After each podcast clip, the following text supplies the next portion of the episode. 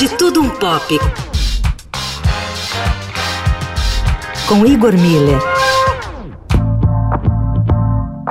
Um dos episódios mais conturbados da história da banda mais importante do pop, as gravações de Larry B, ganham uma nova luz no gigantesco Get Back.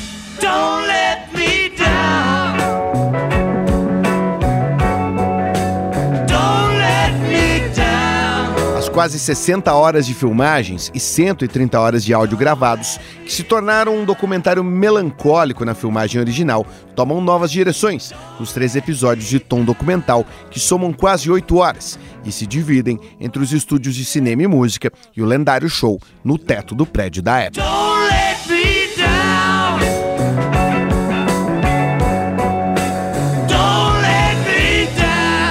tempo e a tecnologia também favoreceram Peter Jackson, o diretor neozelandês famoso pela saga Senhor dos Anéis, nessa empreitada dos Fab Four dentro do serviço de streaming da Disney.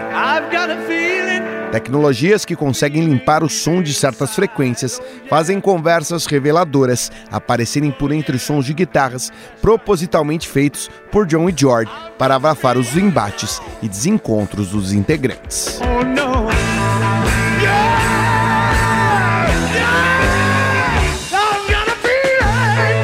Muitas dessas discussões puxadas por uma corrida contra o tempo para a produção de um show e um disco, que seriam relatados neste documentário, se tornam o roteiro de Peter Jackson e que viram a chave da história para o próprio grupo, se esforçando para encontrar um rumo após a morte de Brian Epstein, o empresário da banda, que havia falecido alguns anos antes.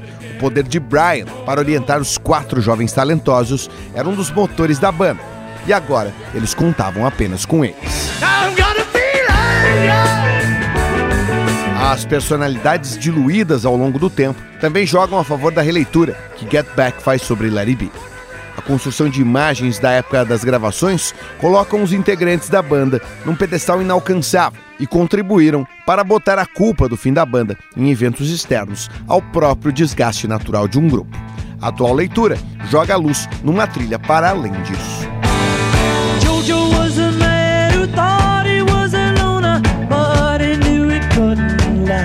Nova ótica desse período de Beatles já não é uma novidade entre outros materiais que saíram nos últimos anos sobre os Fab Four.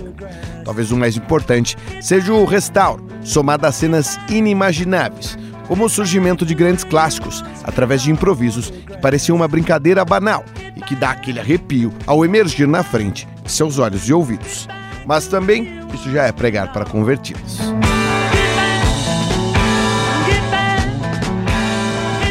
Peter Jackson se esforça nas entrevistas em dizer que o documentário tenta ir além do público já catequizado, mas a verdade não há nada lá muito que parece impressionar as formas de audição dos nossos dias. O esforço para revisitar o fim do maior fenômeno da música popular parece entrar em choque com o próprio cheque que a audição e percepção da música contemporânea vive nos dias de hoje. Um irônico exercício para entender uma banda que sempre fez da ironia sua forma de avançar na música. os trabalhos técnicos de Marcel Bias e Igor Miller, falando um pouco de tudo. De tudo um pouco. Para o fim de tarde, Eldorado. Goodbye.